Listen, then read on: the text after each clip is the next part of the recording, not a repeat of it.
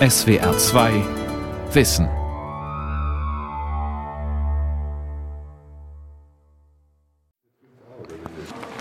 Ein bisschen weiter höher. Wir sind hier im Eingangsbereich vom Hohlefels und dort finden die Ausgrabungen statt. Vor der Höhlenwand ist hier Sediment, also mal ist es ein bisschen heller, mal ist es mehr braun, mal ein bisschen gelblich. Und in diesen Schichten haben wir dann Funde. Weltkultur von der Alp. Archäologen erforschen Eiszeitkunst. Eine Sendung von Elisabeth Brückner. Also wir hatten bis zu 170 Einzelfunde am Tag. Knochen, Steinartefakte, Elfenbein. Und das kann dann später zusammengesetzt werden. Also wir finden alles, was größer ist als ein Millimeter. Jedes Puzzleteil wird nachher zu einem zusammengefügt. Zusammengefügt zu einer kleinen Venusfigur, 40.000 Jahre alt. Oder aus dem Stoßzahn eines Wollhaarmammuts geschnitzt, geraspelt, geschliffen, die Figur eines Löwenmenschen. Dazu Tierfiguren, Flöten aus den Flügelknochen von Schwänen und einem Geier und aus Elfenbein. Es sind vom Ende des letzten Eiszeitalters die ältesten Kunstwerke der Welt. Im Sommer entscheidet die UNESCO, ob diese archäologischen Funde und ihre Fundorte, sechs Höhlen auf der Schwäbischen Alb, zum Weltkulturerbe erklärt werden. Ein kleiner Wasserlauf, gesäumt von Röhricht, weite grüne Auen, an den Felshängen lichte Buchenwälder. Das ist das Aachtal bei Ulm. Nicht weit davon das Lohnetal. Es ist ein Trockental, wie es typisch ist für eine Karstlandschaft wie die Alp. Die Lohne führt nur selten Wasser, aber die Wiesen sind von dunklem Grün.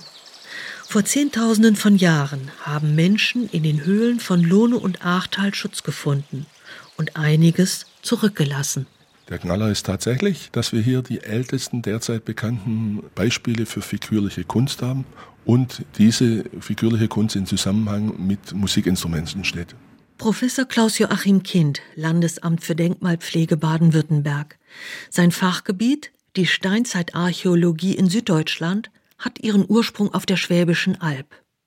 150 Jahre ist es her, dass Paläontologen hier zum ersten Mal nach Höhlenbärenknochen suchten, mit der Spitzhacke den Erdboden lösten, Erde abschaufelten. Sie nahmen hunderte, tausende Bärenknochen mit, ließen den Abraum liegen, erklärten die Höhle für ausgegraben. Mit nicht ganz so grobem Gerät untersuchten später Archäologen genau diesen Abraum, Ende des 19. Jahrhunderts. Mancherorts fanden sie Steinwerkzeuge und ließen den Abraum liegen. Den kratzten Jahrzehnte später wieder andere mit Stuckateureisen und Spateln auf. Sie durchsieben das abgekratzte, schlemmen es schließlich nochmal durch. Immer feiner wurden die Methoden der Archäologen und feiner wurden auch ihre Funde oft aus dem Abraum der Vorgänger. Die Grabungsgeschichte der mittlerweile weltberühmten Halbmensch, Halblöwe-Figur, eines der Hauptstücke der urschwäbischen Weltkunstsammlung, begann an einem Augusttag 1939 in der Stadelhöhle im Lohnetal und hörte auch gleich wieder auf, vorläufig, weil der Zweite Weltkrieg begann.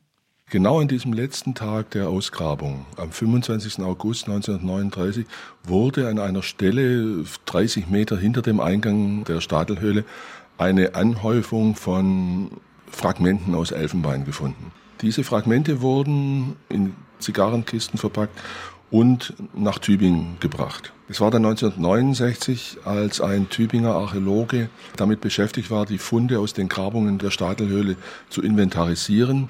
Bei dieser Gelegenheit stieß er auch auf ein Schächtelchen, in dem diese Elfenbeinfragmente drin waren. Und er erkannte sofort, dass diese Elfenbeinfragmente bearbeitet sind und hat innerhalb von zwei Tagen diese Figur des Löwenmenschen das erste Mal zusammengesetzt. Es war ein Mensch irgendwie, sehr vieles fehlte, der Kopf zum Beispiel, aber das linke Ohr war da, ein Löwenohr, Bärenohr, ein Mischwesen, sehr außergewöhnlich. Es stellte etwas dar, was nicht eins zu eins in der Wirklichkeit existiert. Bis 1988 kamen weitere Bruchstücke der Figur dazu, aber immer noch fehlten Teile. Ab 2009 wurde unter der Leitung von Klaus Joachim Kind nochmal gesucht. Und wir hatten das seltene Glück, dass wir exakt punktgenau die Stelle wiedergefunden haben, an der bei den Grabungen 1939 die Fragmente des Löwenmenschen gefunden wurden. Wir haben dann den Abraum, den diese Ausgräber von 1939 zurückgelassen haben, den haben wir durchgesiebt und haben da noch einmal 500 kleine bis kleinste Fragmente des Löwenmenschen gefunden. Also ich kann mich noch relativ gut an den Tag in der Ausgrabung 2009 war das erinnern, als eine Studentin zu mir kam und ein kleines Stückchen Elfenbein zeigte und sagte, das haben wir gerade gefunden. Und da wurde mir schlagartig klar, dass dies ein Fragment des Löwenmenschen ist. Rund 800 Fragmente Elfenbeinsplitter sind zusammengekommen, manche so winzig, dass sie nicht zugeordnet werden können, aber 250 Fragmente passen und ergeben zusammengesetzt die Skulptur. 30 Zentimeter hoch, schlank. Kopf, langgestreckter Körper und Vorderläufe sind die eines Löwen. Menschlich sind die aufrechte Haltung, Beine und Füße. Zu schätzungsweise 95 Prozent ist die Figur komplett. Das Mammutelfenbein ist hellbraun, glatt, splittert etwas nach rund 40.000 Jahren. Damals, in der Altsteinzeit, war Süddeutschland eine arktische Steppen- und Tundrenlandschaft. Vielleicht mal ein kleiner Birken- oder Kiefernwald mittendrin. Heimat von Homo sapiens. Die Menschen waren nicht sesshafte Jäger und Sammler und Künstler. Einer von ihnen hat den Löwenmenschen geschaffen. Das Besondere ist natürlich, dass wir äh, hier vor einer Skulptur stehen, die es de facto so nicht gegeben haben kann. Das heißt, hier wurde ein Schritt weitergegangen, hier wurde ein Fantasy-Wesen kreiert, das ganz sicher in die spirituelle Welt der Leute vor rund 40.000 Jahren weist. Kurt Wehrberger ist Kurator für Archäologie und stellvertretender Museumsdirektor des Ulmer Museums. Hier ist der Löwenmensch ausgestellt, hoch auf einem Sockel. Man schaut ihm in die Augen. Und dann passiert etwas Eigenartiges. Der Löwenmensch schaut zurück, aufmerksam, lächelt. Es ist, als ob er sein Gegenüber wahrnimmt, erkennt. Eine seltsame Kraft geht aus von dieser Figur. Sie ist kaum zu beschreiben, aber vielleicht ist zu erklären, wodurch der Eindruck der Zugewandtheit entsteht. Wenn man genauer hinschaut, hat die Figur eine Bewegung drin. Die Arme sind angewinkelt. Die Ohren sind unterschiedlich positioniert. Das kann man bei jeder Katze sehen. Die können die Ohren unterschiedlich drehen. Also unser Löwe hört auf ein Geräusch, das von rechts kommt. Das sieht man an der Ohrenstellung. Dann sind die Fußsohlen angehoben. Das heißt, der Löwe ist in der Spannung. Die Figur selber ist aus dem rechten Stoßzahn eines 12- bis 15-jährigen Mammuts geschnitzt, ist wir haben das in einem Experiment nachvollzogen mit einer Arbeitszeit von über 300 Stunden verbunden. Was also heißt, sowas schnitzt du nicht mal geschwind so, wenn du von der Jagd nach Hause kommst, abends an der Höhle. Das ist eine Auftragsarbeit, die jemand, der das natürlich konnte, handwerklich, künstlerisch, da begabt war und der nicht die normale Arbeit in der Gruppe machen musste, der diese Figur geschaffen hat. Eine Gruppe, das können damals bis zu 60 Menschen gewesen sein. Genaues weiß man nicht. Klaus Joachim Kind geht von 20 bis 30 Männer, Frauen, Kindern aus. Und so eine Gruppe hat sich den spezialisierten Elfenbeinschnitzer geleistet. Zur Jagd auf Rentiere zogen andere los. Andere haben Pilze und Beeren gesammelt. Und alle zusammen haben den Künstler nicht verhungern lassen? Vor 40.000 Jahren. Ist das der älteste Nachweis von Arbeitsteilung? Ökonomen sagen, Arbeitsteilung war eine der Voraussetzungen für die Zivilisation der Menschheit. Die Definition einer Zivilisation wird im Augenblick sehr kontrovers angesehen. Für mein Dafürhalten haben die Leute in sozial organisierten Gruppen gelebt, haben sich spezialisierte Lagerplätze gebaut mit unterschiedlichen Aktivitätszonen, haben Kunst hergestellt, haben Schmuck benutzt. Also für mich ist das eine Art von Zivilisation, auch wenn ich mir darüber im Klaren bin, dass das tatsächlich kontrovers diskutiert wird. Der Löwenmensch wurde in der Stadelhöhle gefunden. Nur wenige Meter über dem Talgrund der Lohne öffnet sich im Hohlensteinfels der Eingang zur Höhle. Zehn Meter breit, ein dunkles Loch, das zu einem 70 Meter langen Gang tief in den Fels hineinführt. Und da, im hinteren Teil der Stadelhöhle, bilden zwei gegenüberliegende Nischen eine Kammer. Da hat die Figur gelegen. Zusammen mit Schmuckstücken aus Elfenbein und durchbohrten Tierzähnen. Werkzeuge waren da nicht, keine Alltagsgegenstände, auch kein Abfall. Klaus-Joachim Kind hält es für möglich, dass die Kammer mit dem Löwenmenschen ein sakraler Raum war. Für mich hat diese Figur etwas tatsächlich mit Spiritualität zu tun. Also wir müssen uns damit auseinandersetzen, dass die religiöse Ausrichtung der eiszeitlichen Menschen von uns noch nicht richtig verstanden wird. Es ist aber ohne weiteres denkbar, dass Schamanen die Verbindung zu der jenseitigen Welt gesucht haben. Und in der jenseitigen Welt war es auch möglich, dass die Charakterzüge von Menschen oder Tieren miteinander verschmolzen. Und eine Kombination von Mensch und Löwe zeigt, dass die Menschen die Stärke eines Löwens mit der menschlichen Kraft des Denkens verbinden konnten. Archäologiestudenten aus aller Welt waren schon auf der Alp, um zu graben. Ich bin Nathan Wells, ich bin aus Connecticut. Ich interessiere mich für die Steinzeit und deshalb ist das hier der absolut beste Ort für mich. Ich bin Will Archer aus Kapstadt. Im südlichen Afrika, da haben wir auch Zeugnisse abstrakten Denkens, Felsenkunst etwa. Aber hier in Europa sind die Methoden weiterentwickelt. Das ist eine gute Möglichkeit, mich damit auseinanderzusetzen. Mein Name ist Cameron Lucier. Ich komme aus New York. Ich bin echt aufgeregt. Gestern habe ich bearbeitete Knochen gefunden. Leider noch keine Figuren. Das wäre echt das Highlight. Die Fundstellen mit Steinzeitkunst liegen verteilt auf sechs Höhlen in zwei Tälern. Da ist, 15 Kilometer nordöstlich von Ulm, zunächst die Lohne, deren Bett meistens trocken liegt, aber man erkennt ihren Lauf am Glanzgrasröhricht, das an vielen Stellen einen Saum bildet und durch die Feuchtwiesen führt. 30 Kilometer zieht sich das Tal hin. Laubwälder bedecken die Hänge. Wo Felsen blank liegen, sind sie von Moos und Flechten bedeckt. In Felsspalten wächst der Feldahorn. So auch am Hulensteinfels, der zwei Höhlen birgt. In einer davon, der höher gelegenen Stadelhöhle, wurden 1939 die ersten Splitter des Löwenmenschen ausgegraben. Etwas weiter entlang der Lohne liegt die Vogelherdhöhle, 20 Meter hoch auf einem Felssporn mit weitem Blick über das Lohnetal. Ideal für die Steinzeitmenschen, um von hier aus auf die Jagd zu gehen. Ideal auch als Lagerplatz. Und hier in der Vogelherdhöhle wurden in den 1930er Jahren die ersten Figuren gefunden, die schließlich zur Entdeckung der Eiszeitkunst führten. Ein kleines Mammut, ein Pferd, sechs Löwen aus Elfenbein. Außerdem in die Kniescheibe eines Pferdes geritzt das Relief eines Mammuts. Die Vogelherdhöhle gilt heute als leergeräumt.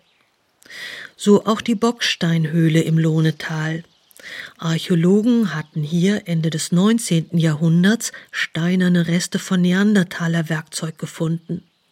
70.000 Jahre zurück in der mittleren Altsteinzeit hatten diese frühen Verwandten des Homo sapiens den Bockstein als Unterschlupf und Lagerplatz genutzt.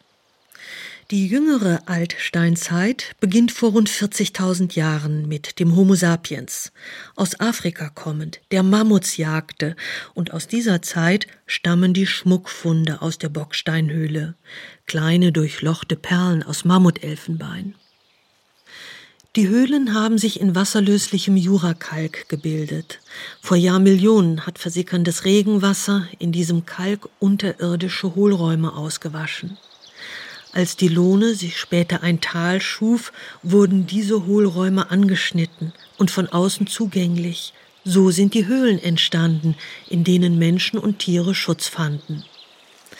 Auch im Achtal 15 Kilometer westlich von Ulm entspringt der kleine Fluss einer Karstquelle.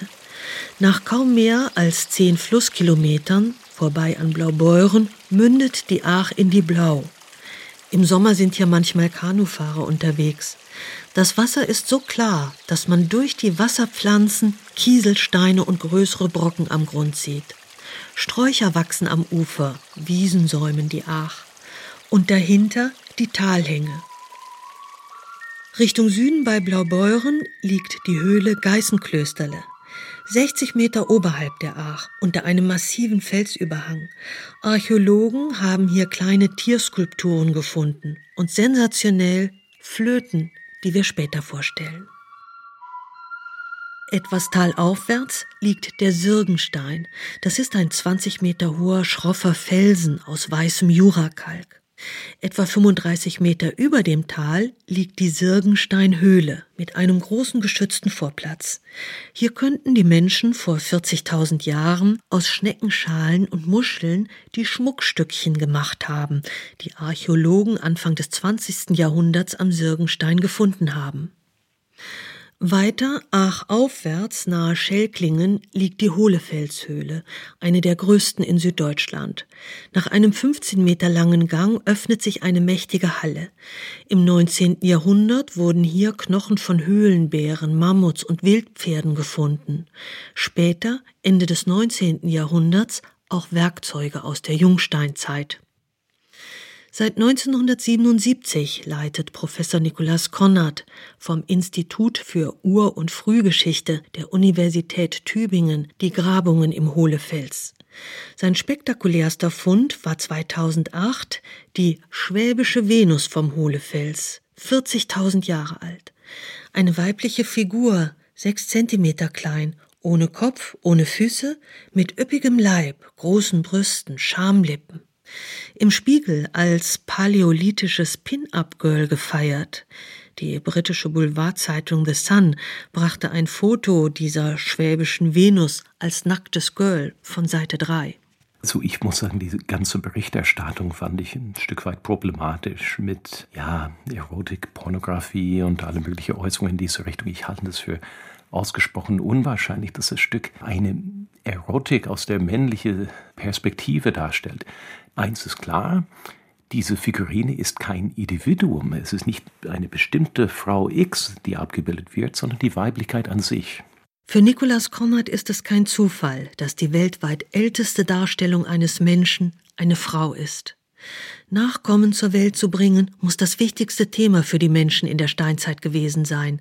Von Müttern hing das Überleben der Gemeinschaft ab. Die Hohlefelshöhle hat sich als wahre Fundgrube erwiesen. Seit 1999 fördern die Archäologen ein kleines Kunstwerk nach dem anderen zutage. Als erstes, 1999, die Miniskulptur eines Pferdekopfes. Fein gekerbt im Elfenbein sind Linien, die maulnüstern Ohren markieren.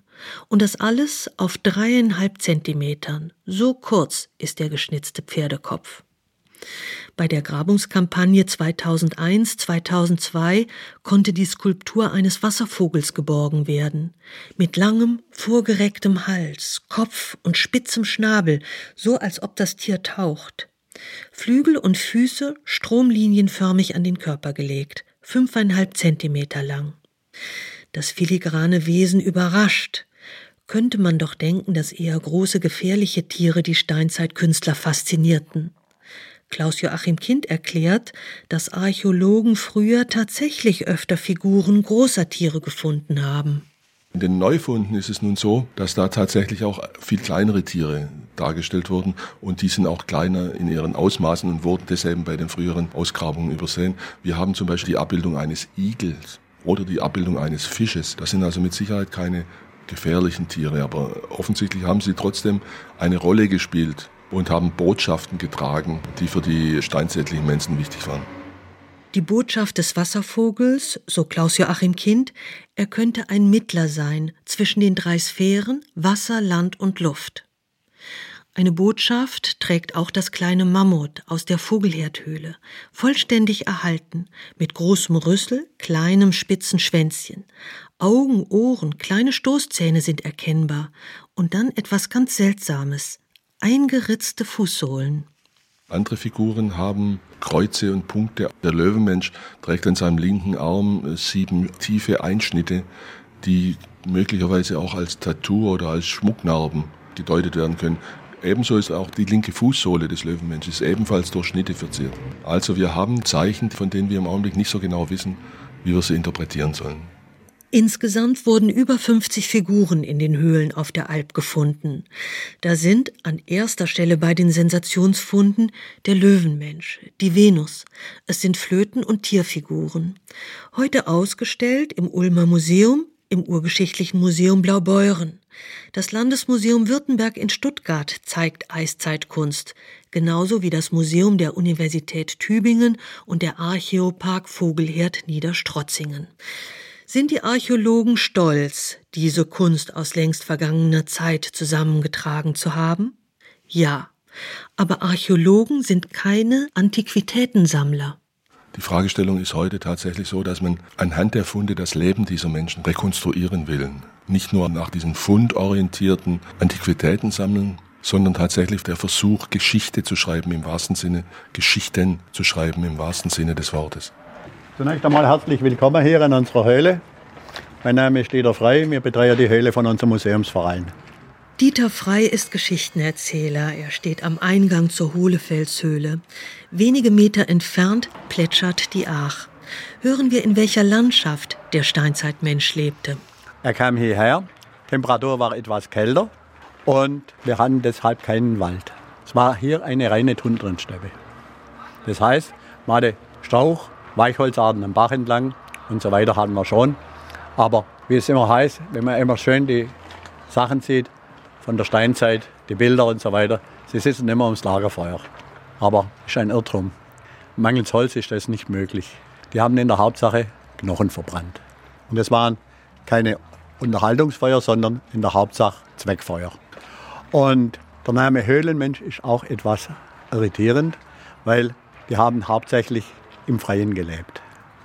Nur bei Extremtemperaturen und extremen Witterungen gingen sie in die Höhlen rein. Die Form von der Höhle ist eine Backofenhöhle. Die Höhle ist eine riesige Halle, geht hinten hoch, Kaltluft kann ausfließen. Wir haben immer die gleiche Temperatur in der Höhle. Und die entspricht in etwa der Jahresdurchschnittstemperatur. Und speziell im Winter, das Wild, das auf der Alp lebte, auf der Alp gibt es ja kein Wasser. Und das war alles zugefroren. Das ganze Wild musste zur Tränke hier runterkommen. Heute würde man sagen, Essen auf Rädern. So ist dann das Wild zugelaufen. Rentiere und Wildpferde vor allem, Steinböcke und Gemsen, Mammuts, Fellnashörner. Und je mehr Huftiere in der Steppe lebten, umso mehr Raubtiere gab es auch. Löwen, Leoparden, Wölfe, Luchse, Braunbären und Vielfraße. Dann noch zum Schmuck. Alles, was ein bisschen Wert gehabt hat, wird aus Mammutelfenbein gemacht. Und das ist fantastisch, was man hier alles findet. Von den kleinsten Perlen an, teilweise Doppeldurchloch, die teilweise auch als Kette getragen worden waren, bis zu kleinen Figuren, die geschnitzt wurden. Und diese Figuren sind alle zwischen 32 und 36.000 Jahre alt und galten bisher immer als älteste Kunst der Welt. Das ging bis ins Jahr 2008 und dann haben hier die Archäologen die Venus gefunden. Und das war die letzten zwei Wochen der Grabungszeit 2008. Und der 60, 70 Zentimeter in der gleichen Schicht nebendran eine Flöte, die gleichzeitig das älteste Musikinstrument der Welt ist. Und es waren zwei Highlights in einer Woche, mehr oder weniger in einer Woche. Man kann sich gar nicht vorstellen. Und aufgrund von diesen Funden, die Weltruhm haben, sind wir jetzt auch vorgeschlagen als Weltkulturerbe.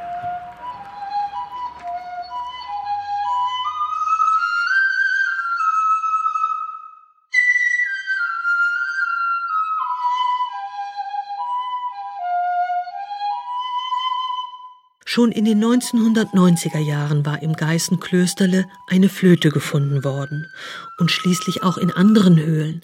Etwa zehn Flöten haben die Archäologen zusammengetragen, aus Bruchstücken zusammengesetzt, manche mehr, manche weniger vollständig. Zu sehen sind einige von ihnen heute, wie die Venus auch, im Urgeschichtlichen Museum Blaubeuren. Frage an Nikolaus Konrad, so viele Flöten, was sagt das aus über die Urmenschen und ihre Gesellschaften? Ja, es sagt uns eine ganze Menge. Ich denke, ein Schlüsselpunkt ist, dass in dieser Zeit Musik wirklich ein Bestandteil der Kultur an sich war. Spannend ist, dass diese viele Flötenfragmente fast immer an Orten liegen, wo sehr viele andere Arten von Abfall mitten dabei liegen. Und so gesehen würde ich betonen, dass Musik in vielen auch alltäglichen Zusammenhängen gespielt wurde. Einige Flöten sind aus hohlen Flügelknochen von Schwänen gemacht, mit drei oder mehr Grifflöchern, in Fingerabständen aus dem Knochen herausgeschnitten. Eine Geierknochenflöte aus dem Hohlefels hat fünf Grifflöcher. Zwei Flöten haben so etwas wie ein Mundstück. Es gibt auch Flöten aus Elfenbein. Da haben wir ein riesiges Glück gehabt, da hat es in Ulm Archäologen gegeben, einen Hobbyarchäologen, der Seeberger. Und der hat sich so eine Flöte nachgebaut. Und zwar aus dem Flügel noch vom Schwan. Nach Archäologenart mit Steinwerkzeug. Und hat er Beweis erbracht, dass man Musik machen kann.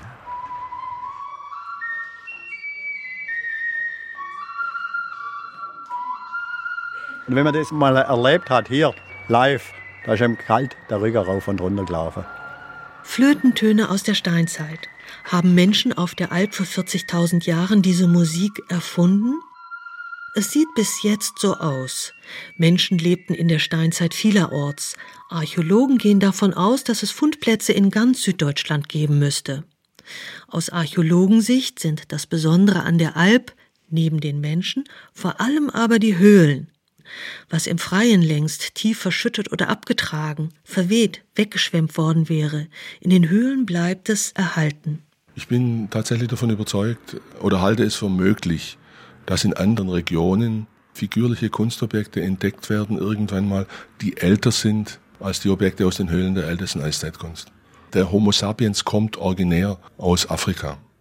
Und er ist auf verschiedenen Wegen nach Mitteleuropa gelangt, in einer langsamen Ausbreitung. Und einer dieser Wege ist der sogenannte Donaukorridor, das offensichtlich also entlang des Donautales eine Ausbreitung der Menschen erfolgte. Und je weiter wir von Mitteleuropa weggehen, Richtung Südosten, umso wahrscheinlicher wird dann auch, dass wir dort ältere Sachen finden. Bis es soweit ist, dass Archäologenkollegen von Klaus Joachim Kind weiter im Südosten fündig werden, gilt, in den Höhlen von Ach und Lohnetal wurde die erste Flötenmusik der Welt gemacht. Menschen dort haben nicht nur nützliche Werkzeuge hergestellt, sondern auch nicht nützliche Flöten.